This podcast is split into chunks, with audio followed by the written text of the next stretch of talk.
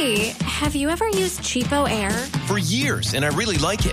With Cheapo Air, you can book online, use their app, or even over the phone. They've got great prices on over 500 airlines and millions of accommodations. They're my go-to for travel planning. And if you join their Club Miles program, you can earn points to save on the cost of your travel. Book on the app and you get double points. Sounds like it's time I tried Cheapo Air. Call Cheapo Air at 855-247-3279 or visit cheapoair.com slash podcast. Boombox. Las noticias del mediodía en Mañanas Blue. Y como lo hemos venido hablando durante toda la mañana, la noticia más delicada en el país tiene que ver con la JEP, que responde a las críticas del antiguo secretariado de las FARC, que incluso advirtió que podría apartarse de este tribunal debido a algunas decisiones. Allá en donde se está pronunciando la Justicia Especial para la Paz está Mateo Piñeros. ¿Qué han dicho en respuesta a esa carta, Mateo? Sí, señora Camila, buenas tardes. Pues el antiguo secretariado de la extinta guerrilla de las FARC le envió una carta al presidente Gustavo Petro. Ellos muestran su preocupación porque aseguran Camila, ya vamos a retomar la comunicación entonces con Mateo. Lo que está sucediendo esta mañana allí en la JEP es que el presidente, el magistrado Roberto Carlos Vidal, advirtió precisamente a todos los exmiembros de las FARC, de las extintas FARC, que deben cumplir con sus compromisos en esta justicia especial para la paz y que quienes se aparten van a estar sujetos a perder sus beneficios. La advertencia llega después precisamente de esa carta en la que el antiguo secretariado acusa a esta Jurisdicción Especial para la Paz de incumplir los acuerdos y generar desconfianza entre los firmantes de paz. Vamos a escuchar lo que dijo precisamente el magistrado Roberto Carlos Vidal. El diseño de la jurisdicción estableció un conjunto de beneficios jurídicos que están sujetos al cumplimiento de un régimen de condiciones que todos los comparecientes deben cumplir. Entiéndase nuestros comparecientes de la fuerza pública, agentes del Estado, terceros y los antiguos miembros de la extinta guerrilla de las FARC-EP. Respecto al Consejo de Seguridad, saben ustedes que el acuerdo fue depositado al Consejo, eso es lo que dice Vidal, y vamos a recibir en plenaria a los representantes y vamos a tener un eh, diálogo de los desarrollos de la jurisdicción, Camila. Ya vamos a retomar más adelante entonces con toda la información que nos trae nuestro compañero Miteo Piñeros desde allí, desde la JEP. En otras noticias, después de que se conociera que el exconcejal de Bogotá, Luis Carlos Leal, sería el nuevo superintendente de salud, asociaciones de pacientes han asegurado que Leal no cumple con los requisitos para este cargo. Oscar Torres. choice. Después de que se conociera que el cirujano y exconcejal de Bogotá, Luis Carlos Leal, sería designado como el nuevo superintendente de salud, ya que su hoja de vida fue publicada en la página de la Presidencia de la República, por lo que en los próximos días podría oficializarse la designación, asociaciones como Pacientes Colombia han hecho un llamado a que Leal no cumple con lo contemplado en el decreto 1083 del 2015 y no tiene experiencia administrativa para asumir como superintendente nacional de salud.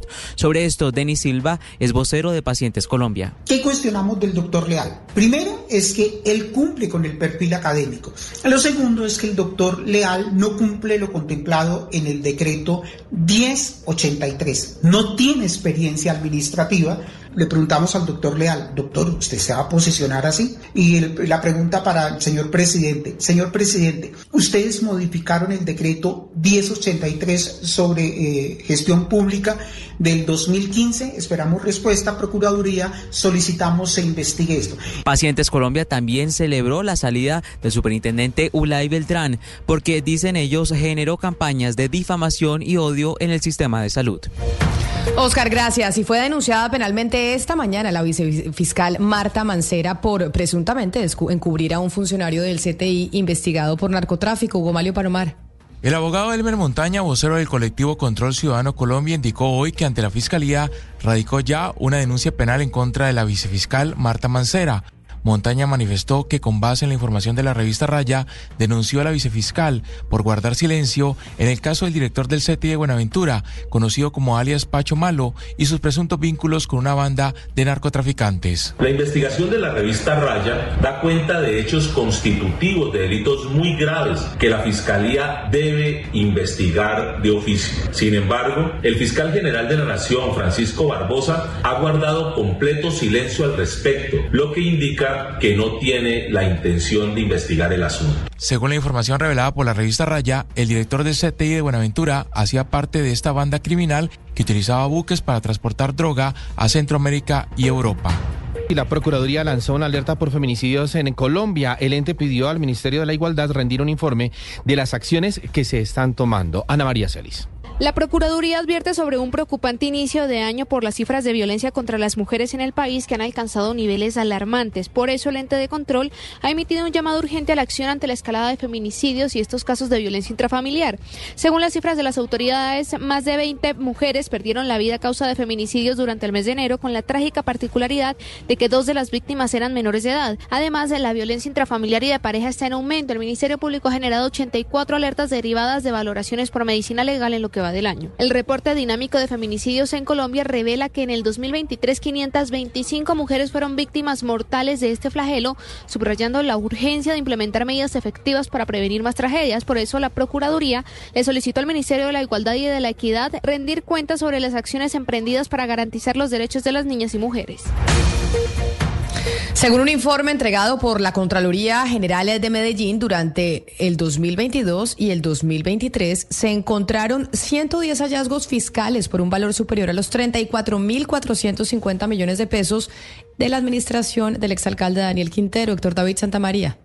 En su intervención ante los 21 concejales de Medellín, el contralor Pablo Garcés se refirió sobre los hallazgos realizados en al menos nueve de las 34 entidades del conglomerado público. De los 110 hallazgos fiscales que superan los 34.450 millones de pesos, se destacan los de la EDU por más de 16.000, los de Metrosalud por cerca de 5.000, los de infraestructura educativa por más de 500 millones de pesos y los de Telemedellín por más de 700 millones de pesos. Especialmente tocar estos, sapiencia, eh, una sanción por declaración extemporánea, buen comienzo, pagos de gastos de funcionamiento con cargo a proyecto de inversión. Además, el Contralor de Medellín habló sobre otras entidades como Tigo Une, donde se evidencia un aumento del 70% de los gastos y una pérdida acumulada cercana a los 1.700 millones de pesos. Y sobre Hidroituango señaló que el hallazgo es de más de 1.800 millones de pesos.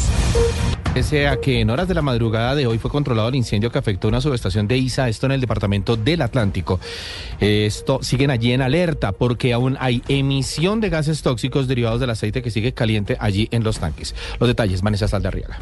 La intensa conflagración que se registró al interior de una de las subestaciones de ISA en el Atlántico durante la tarde de este martes tardó cerca de ocho horas en ser controlada por el cuerpo de bomberos en medio de una maniobra que requirió el apoyo de cuatro máquinas y una decena de socorristas de Sabana Larga y Malambo. Pese a que el control de la conflagración se logró sobre la una de la mañana, aún hay emisión de gases tóxicos provenientes del aceite caliente de los tanques que terminaron entre llamas, lo que no genera riesgo por el momento para la población de Sabana Larga por los fuertes vientos que se están presentando. Así lo indicó Julis González, comandante del Cuerpo de Bomberos del municipio. Bueno, estos gases tóxicos hay que esperar que realmente, digamos que empiece a disminuir muy bien, bastante, bastante la, la temperatura de, del aceite que quedó. Señaló además la comandante de este Cuerpo de Bomberos que tenían deficiencia de espuma refrigerante para atender una emergencia de estas proporciones, por lo que hizo un llamado para que se revisen las partidas presupuestales que se le están asignando a estos cuerpos de socorro en todo el país.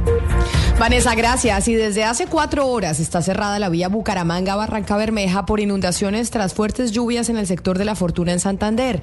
Estas precipitaciones continúan en esa zona del país por una semana más, según ha dicho el IDEAM, con quien acabamos de hablar, Javier Rodríguez.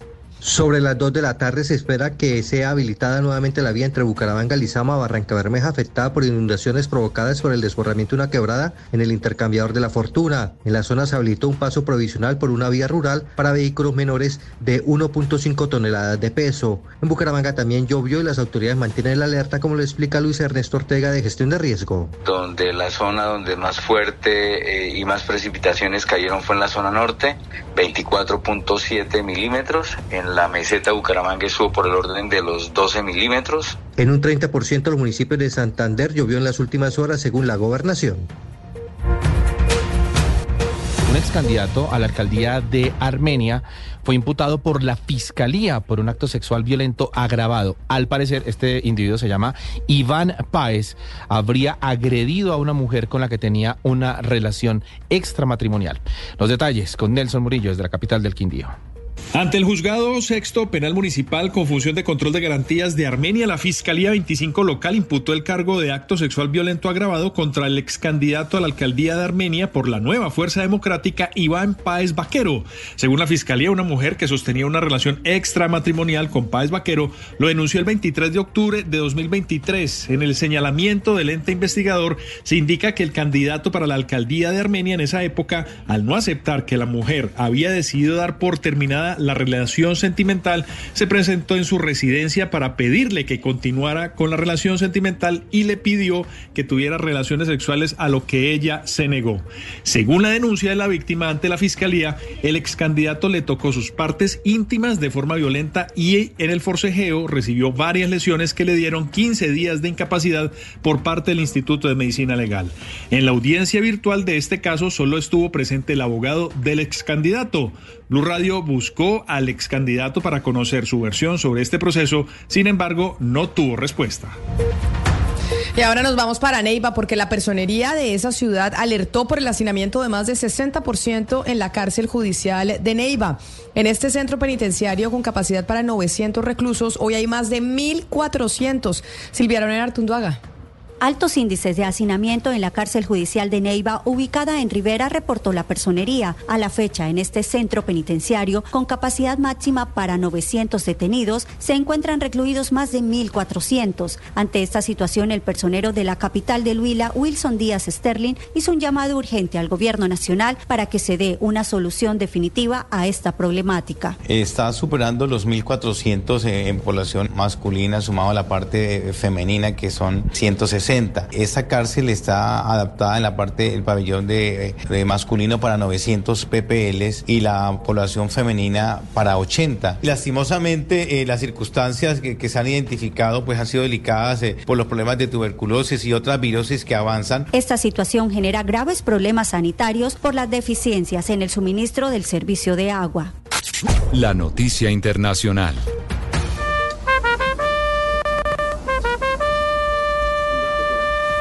La noticia internacional llega hasta ahora desde Chile, donde hace unas horas se lleva a cabo el funeral de Estado del expresidente Sebastián Piñera, que murió ayer en un accidente aéreo.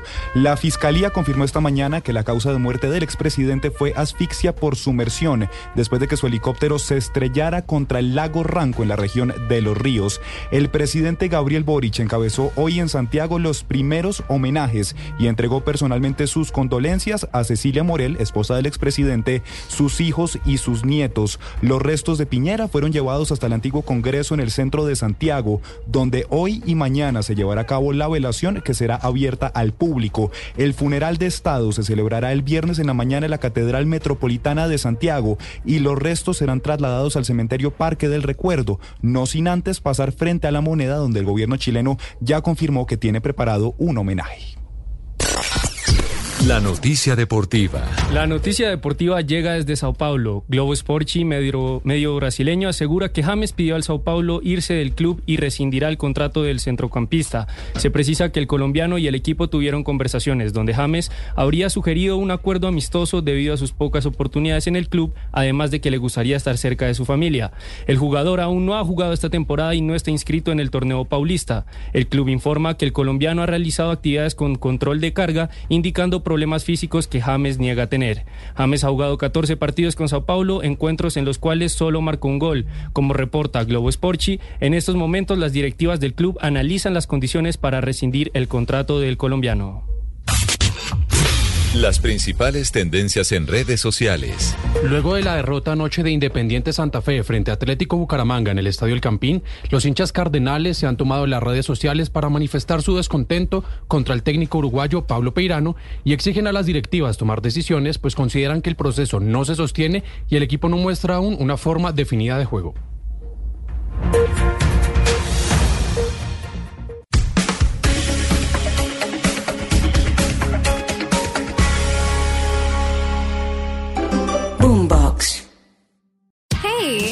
You ever used Cheapo Air? For years, and I really like it. With Cheapo Air, you can book online, use their app, or even over the phone. They've got great prices on over 500 airlines and millions of accommodations. They're my go to for travel planning. And if you join their Club Miles program, you can earn points to save on the cost of your travel. Book on the app and you get double points. Sounds like it's time I tried Cheapo Air. Call Cheapo Air at 855-247-3279 or visit cheapoair.com slash podcast.